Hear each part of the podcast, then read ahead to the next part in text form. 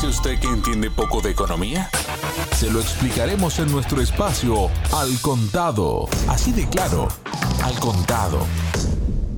Hola, bienvenidos. Les habla Javier Benítez y más de tres cuartas partes de la producción de baterías de iones de litio prevista en España corre el riesgo de retrasarse, reducirse o incluso cancelarse, según han denunciado desde la organización ecologista TIE.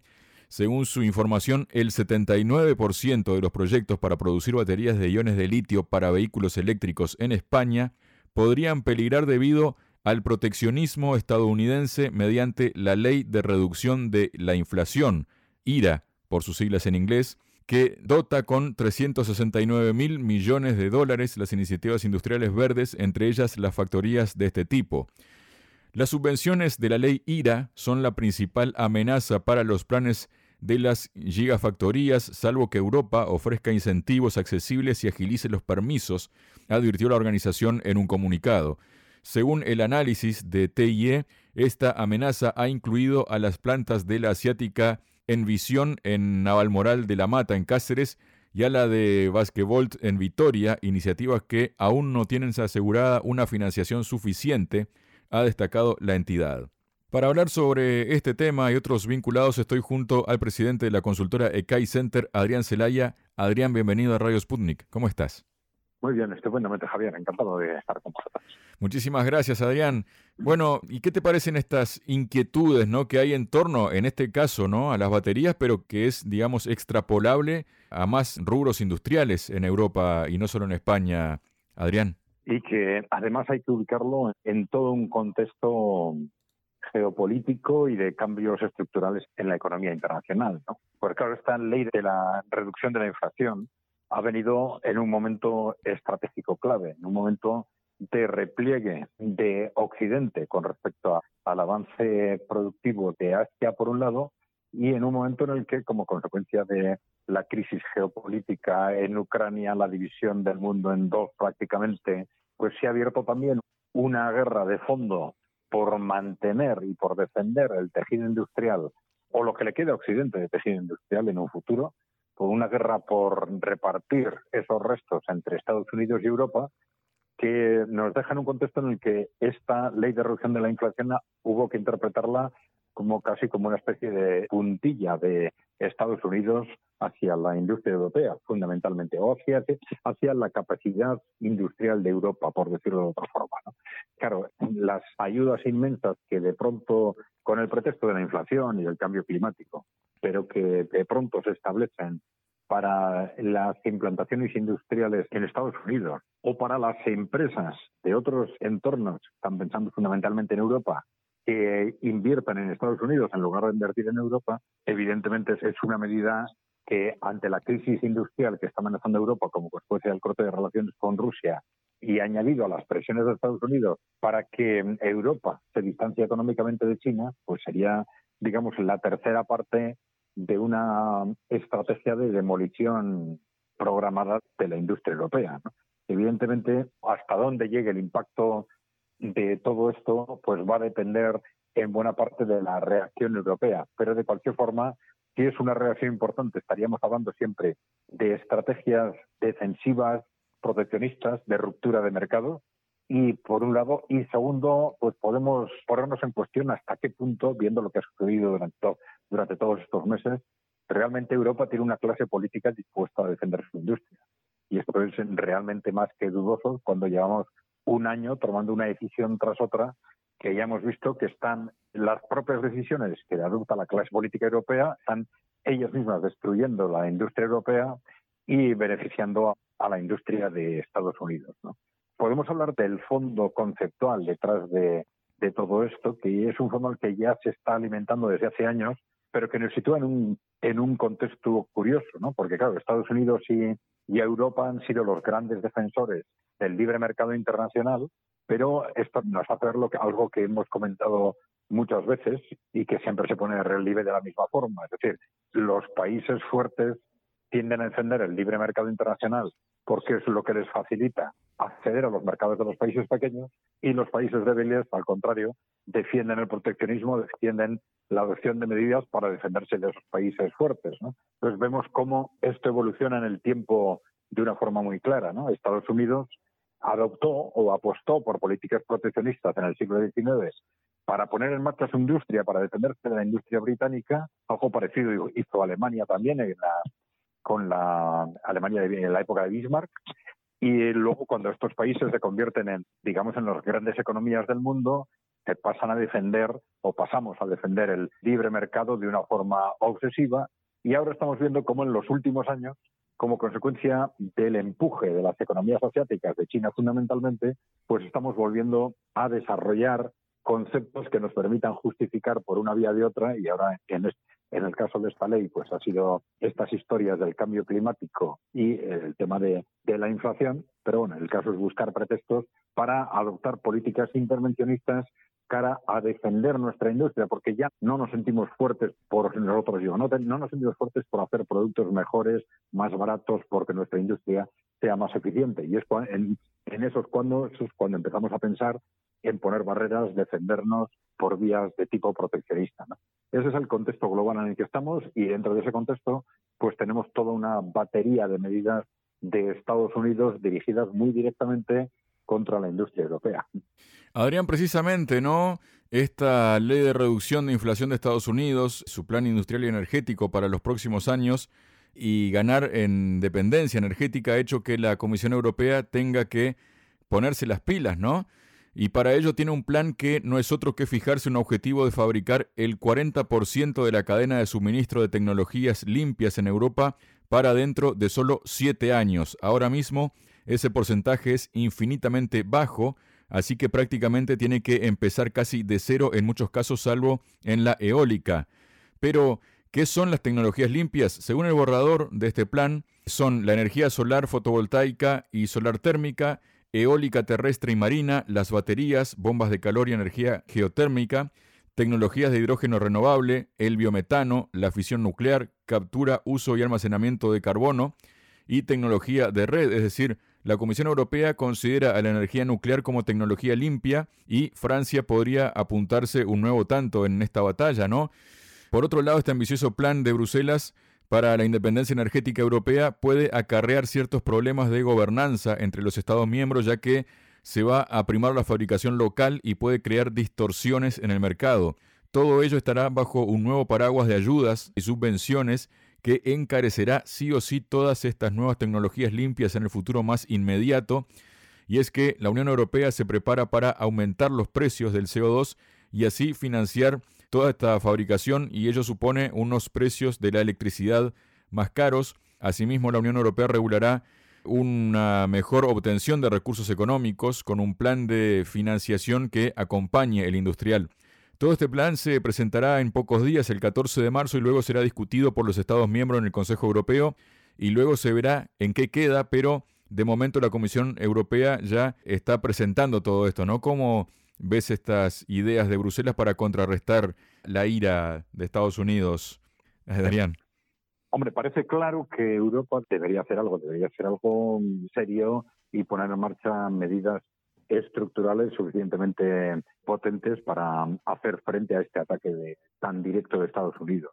El problema es de gobernanza y es estructural en la Unión Europea. Hay que tener en cuenta que, claro, la Unión Europea, de hecho, lleva 30 años consolidándose en base a, no hacer nada, es decir, a no hacer política industrial. No solo eso, ha sido un instrumento fundamental de toda la época neoliberal, un instrumento fundamental para hacer desaparecer las políticas industriales de los estados. Y eso ha sido una de sus líneas de actuación fundamentales. E incluso buscando argumentos, en teoría, evitar que los estados entre sí se hagan la competencia a través de las ayudas estatales, pero la verdad es que si eso hubiera sido la razón de fondo, esto se hubiera debido complementar o se hubiera complementado con un sistema de ayudas suficientemente potente y razonable desde la propia Unión Europea para evitar esa competencia entre Estados. Pero esto no se ha hecho. Es decir, se utilizó el pretexto de evitar las distorsiones de competencia entre los Estados para suprimir los instrumentos de política industrial uno tras otro de todos los Estados miembros sin que se estableciera ningún sistema alternativo a nivel del conjunto de la Unión Europea. Y esto, eh, claro, ha situado a Europa en un contexto, vamos a decir, hiperliberal, en el que la industria ha funcionado o ha dejado de funcionar por sí misma sin que hubiese ningún tipo de acción pública al respecto. Entonces, reposicionarse de tal forma que de un día para otro la Unión Europea sea capaz de liderar un plan suficientemente eficiente para reestructurar y reposicionar la industria europea, pues es bastante complicado. Complicado desde el punto de vista de hecho y complicado desde el punto de vista de credibilidad. Es decir, las desconfianzas de los Estados con respecto a la capacidad de las instituciones europeas de gestionar eficientemente este tipo de actuaciones pues son muy altas. Hay que pensar que de todas formas el problema es tan grave que de una u otra forma tendrá que hacer. Si no es la Unión Europea, serán los Estados, con los problemas que esto evidentemente va a hacer surgir entre unos estados y otros porque unos tienen problemas distintos de los demás o unos tienen una capacidad financiera que otros no tienen y porque una vez que los estados empiezan a entrar en esa dinámica va a ser inevitable que no solo intenten utilizar esos instrumentos para luchar, digamos, o para competir con Estados Unidos, sino que lo utilizarán también para competir internamente entre los Estados de la Unión. Por eso, tanto, el, el proceso va a ser difícil, va a ser complicado, pero que de una u otra forma va a haber que hacerlo, pues parece necesario. Eso sí, claro, aquí tenemos el problema de fondo que hemos comentado antes. Digamos, si realmente podemos contar con que en el conjunto de la clase política hay una voluntad política suficiente para defender los intereses de los europeos, de los europeos y de la industria europea en concreto. Porque realmente lo que estamos viendo durante el último año, es para estar realmente asustados. Es decir, todas esas medidas que se han venido tomando, que han ido en teoría con un pretexto con otro, igual que ahora se está hablando de pretextos como la inflación o el pretexto del cambio climático, desde hace un año estaba siendo el pretexto de hacer daño a Rusia, entonces se tomaban medidas disparatadas que hacían un poquito, han hecho un poquito de daño a Rusia, beneficiaban extraordinariamente a Estados Unidos y hundían la industria europea. Pero una medida tras otra, tras otra, tras otra, y además medidas que después de comprobar con total seguridad el daño que están haciendo a la industria europea no se han rectificado. Entonces, claro, las desconfianzas que han surgido este año con respecto al conjunto de la clase política europea, y ahora no estoy hablando solo, desgraciadamente, de la clase política de las instituciones centrales de la Unión Europea, sino también de los gobiernos de los grandes países europeos, esa pérdida de confianza durante este año ha sido impresionante. Con lo cual, podemos discutir sobre lo que Europa debería hacer y los obstáculos desde el punto de vista de defender su industria frente a estos ataques de Estados Unidos y los obstáculos objetivos que tienen desde el punto de vista institucional, de gobernanza, de relaciones entre los países, etcétera, pero no deja de ser un análisis teórico si no conseguimos de alguna forma asegurar que la clase política europea realmente se va a poner al servicio de Europa y no al servicio de, otros intereses. Adrián, luego tenemos a propósito, ¿no? Porque todo tiene que ver con todo, que un estudio desarrollado por el think tank Australian Strategic Policy Institute, ASPI, ha analizado la producción científica llevada a cabo por múltiples países durante los últimos cuatro años y según explican desde el centro, los resultados han sorprendido incluso a sus autores. China está adelantando a Estados Unidos en 37 de las 44 tecnologías analizadas, entre las que se incluyen aparatos de radiofrecuencia avanzados, criptografía cuántica, drones o vacunas. El trabajo concluye que las democracias occidentales están perdiendo fuelle en la competición tecnológica global. La investigación, según explican desde el centro, demuestra que China ha construido los cimientos para posicionarse como la primera potencia tecnológica en pocos años, estableciendo en ocasiones una sorprendente ventaja en la mayoría de las disciplinas actuales o por emerger. El informe detalla, entre otros datos, que el gigante asiático alberga siete de los diez institutos de investigación más potentes del mundo en tecnología militar, además de que supera a los Estados Unidos en ocho campos de la industria energética, incluyendo hidrógeno verde, supercapacitadores, baterías eléctricas, fotovoltaicas, gestión de residuos nucleares, biocombustibles, energía nuclear y tecnología de energía directa, como lo pueden ser los láseres, microondas o las ondas de sonido. Por otro lado, los estadounidenses mantienen su liderazgo en computación cuántica a pesar de que China ya los ha adelantado en criptografía, comunicaciones y sensores aplicados en este sector. En cuanto a la inteligencia artificial, tecnología en boca de todo el mundo durante estos meses, las compañías chinas Tencent y Baidu tienen más patentes que verdaderos estandartes estadounidenses como IBM, Microsoft o Alphabet, matriz de Google. ¿De qué es indicativo esto, Adrián? Bueno, vamos a ver, podríamos considerarlo como indicativo de hasta qué punto el mundo en conjunto, pero la economía mundial está ante una verdadera encrucijada. Pero no es algo tan nuevo, sino que es un proceso que ya lleva eh, largándose décadas. ¿no? Uno de los temas que has mencionado, el de las patentes, por ejemplo, es muy llamativo. Los países que más patentes registraban venían siendo tradicionalmente Japón y Estados Unidos, y China le superó ya en el 2011, lo que fue, y le superó con una curva hacia arriba disparada frente a un estancamiento en el número de patentes en Japón y en Estados Unidos. Un año después ya China superó a la Unión Europea en cuanto a inversión en I+D, etcétera. Son datos que se van acumulando y que reflejan dos modelos de desarrollo radicalmente distintos. Es decir, nos reflejan el progreso del modelo de desarrollo chino, vamos a hablar del modelo de desarrollo emergente, porque es un modelo al que están apuntando distintas potencias asiáticas y el conjunto de los países emergentes, por un lado, y el modelo, vamos a decir, neoliberal, por otro, ¿no? en el que Occidente se sumergió a partir de los años 80, un modelo que ha llevado a un deterioro progresivo de la economía, de las capacidades de desarrollo, de la inversión de las empresas, también del avance científico y tecnológico, que es lo que a largo plazo está detrás de todo esto. ¿no? Hay un aspecto de eficiencia económica que está relacionado con la pérdida de competencia en distintos sectores por una excesiva concentración en muy grandes empresas privadas en Occidente. Hay un factor de debilitamiento progresivo de una economía basada cada vez más en el creciente endeudamiento. Hay un factor cultural por el que Occidente en general ha perdido el pulso por la ciencia y la tecnología y eh, su sociedad también. Hemos dejado que nuestra sociedad vaya perdiendo interés por la ciencia y la tecnología, la vaya minusvalorando y dentro de los valores posmodernos se relativicen cada vez más los aspectos científicos y de las ciencias físicas, ¿no? La importancia de las ciencias físicas en general, la tecnología, la producción, ¿no?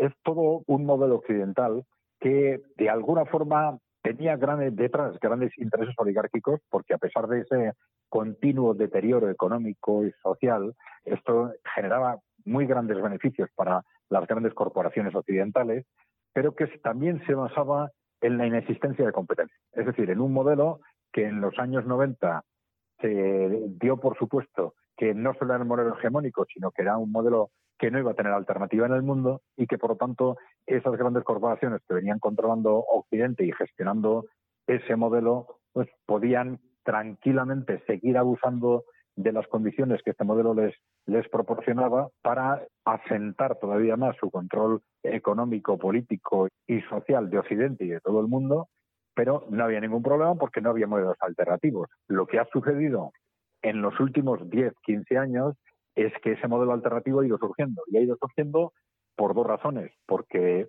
China fundamentalmente lo ha hecho muy bien, el modelo emergente en su conjunto, pero China fundamentalmente lo ha hecho muy bien, pero también porque Occidente lo está haciendo fatal, ¿no? lo está haciendo fatal. Y ha pedido, igual que está perdiendo el pulso tecnológico, está perdiendo el pulso productivo y el pulso por el desarrollo económico en su conjunto.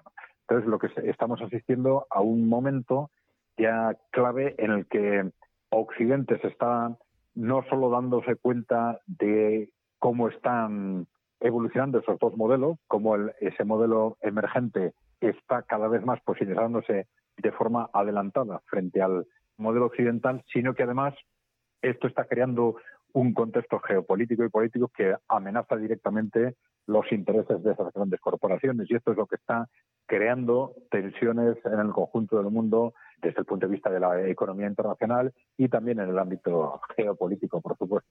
Esas grandes corporaciones internacionales que han dado cuenta de que su modelo no funciona, pero claro, es, mucho más evidente que ese modelo, el, que, el constatar que ese modelo no funciona, cuando tenemos con qué compararlo. Y la tentación de esos grandes poderes occidentales puede ser, bueno, entrar en una dinámica de guerra abierta que nos, no nos obligue a compararnos con nadie, por decirlo de alguna forma. Muchas gracias, Adrián. Estupendo, Javier. Gracias a vosotros.